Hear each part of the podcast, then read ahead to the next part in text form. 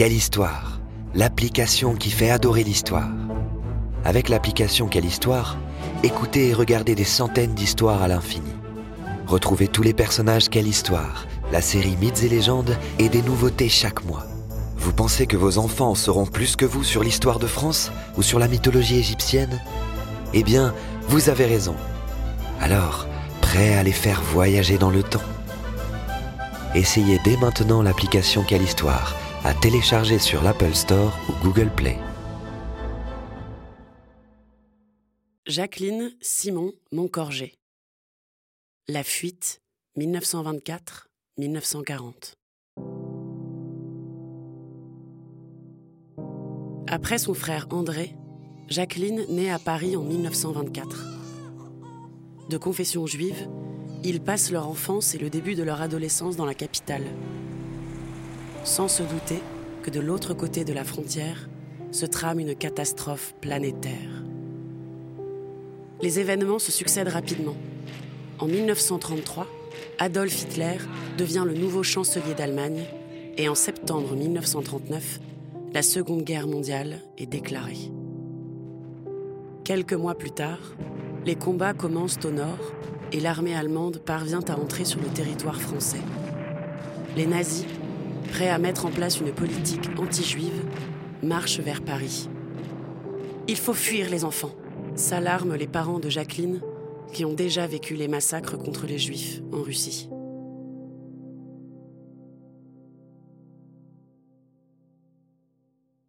Une pause en zone libre, 1940-1942.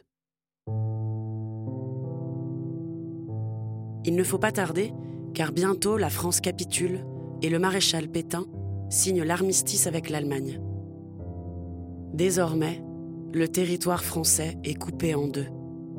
Au nord, la zone occupée par les Allemands.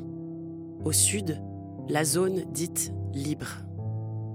Heureusement, Jacqueline et André ont quitté Paris pour Aubusson, une ville de la Creuse qui se trouve justement en zone libre. Ils constatent avec effroi que les lois anti-juives se multiplient et deviennent de plus en plus pressantes. Les juifs n'ont plus le droit d'avoir un poste de radio. Ils ont l'obligation de monter dans la dernière rame de métro et bientôt, les lieux publics leur seront interdits d'accès. Ils ne sont plus en sécurité nulle part. Il faut partir encore, beaucoup plus loin cette fois, se disent Jacqueline et André qui préparent leur départ aux États-Unis.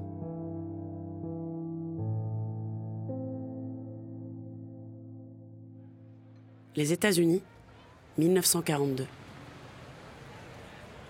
Ils arrivent ainsi à New York où une partie de leur famille vit déjà et s'y installe.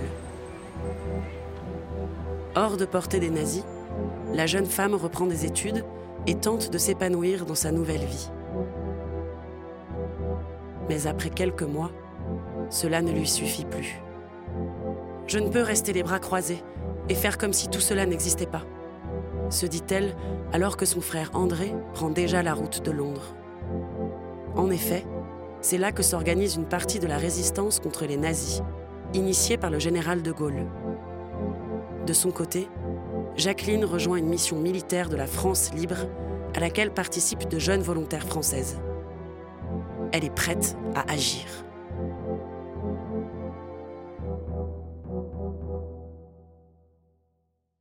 De retour en Europe, 1944.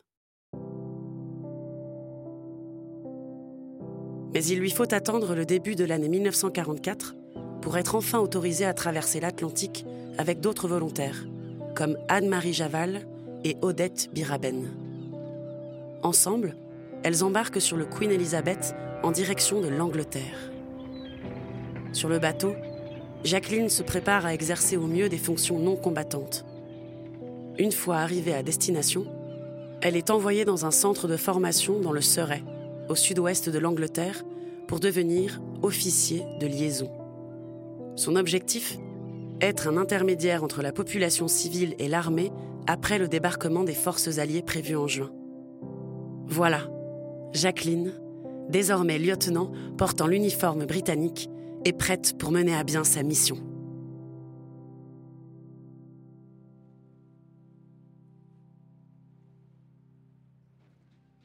Le débarquement, juin 1944. Le 6 juin 1944, à l'aube, les forces alliées anglaises, américaines et canadiennes débarquent en France sur les plages de Normandie pour combattre l'armée allemande et mettre un terme à la Seconde Guerre mondiale.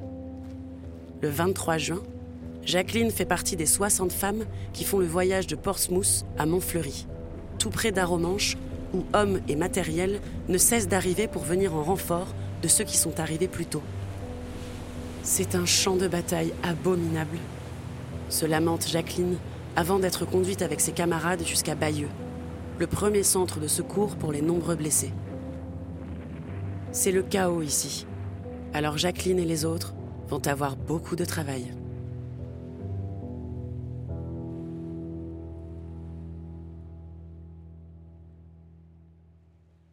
Une mission essentielle, été 1944. À peine arrivée, Jacqueline court déjà partout et navigue entre les locaux du petit séminaire transformé en hôpital militaire et sa mission. Mais au fait, que doit-elle faire exactement? Elle est chargée d'établir le lien entre les Alliés, les autorités locales et la population civile pour que tout se déroule au mieux. Elle est là pour assister ceux qui en ont besoin, leur apporter un soutien moral, mais aussi une aide médicale. Grâce à l'action de tous, les civils regagnent peu à peu leurs maisons, mais leurs situations dramatiques sont si nombreuses. Les maisons sont en ruine, tout a été détruit. Il faut constamment créer des centres d'accueil, aider les familles à se retrouver, constate tristement Jacqueline. Si au moins la guerre était terminée. Mais ce n'est pas encore le cas.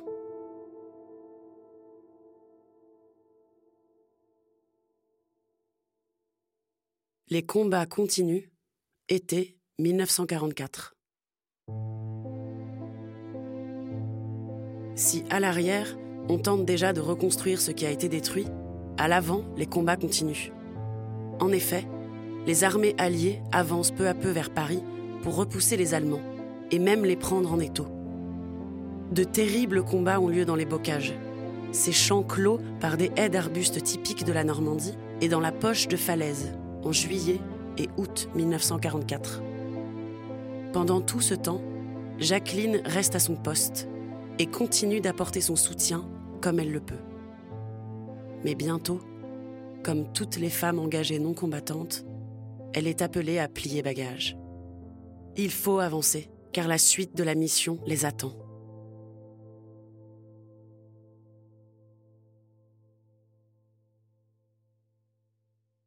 Paris, août 1944.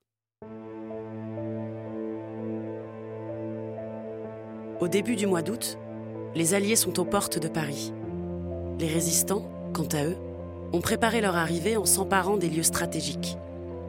Le 25 août, les chars blindés du général Leclerc entrent dans la capitale. Dans quelques heures, Paris sera officiellement libéré de la domination nazie. Jacqueline se trouvent parmi les vainqueurs et ils sont accueillis par les hurrahs de la foule. En cette fin d'été, Paris est en fête. Le drapeau nazi avec sa terrifiante croix gammée est enfin remplacé par le drapeau français.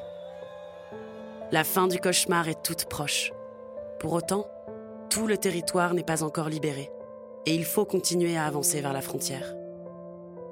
Les armées alliées se remettent en route Jacqueline, elle, suit le mouvement. Allons jusqu'au bout, murmure-t-elle en réajustant son uniforme.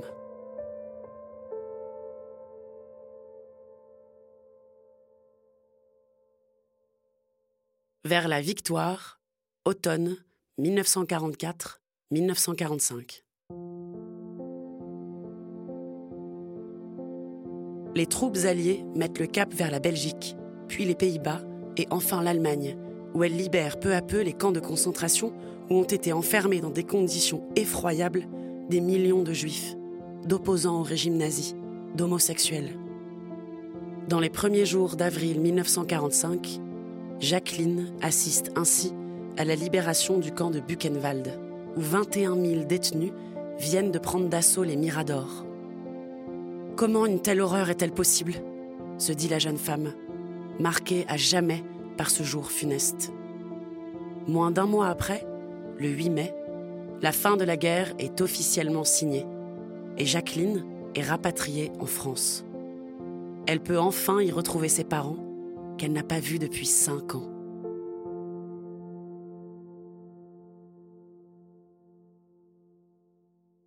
Une héroïne décorée.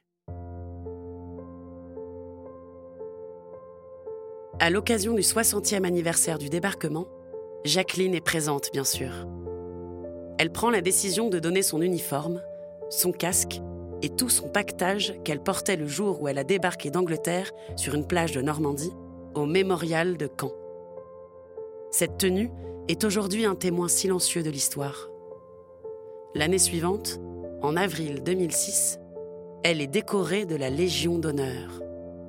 Pensionnaire à l'Hôtel des Invalides qui accueille depuis Louis XIV les infirmes et les blessés de guerre, elle a fêté ses 100 ans en 2022.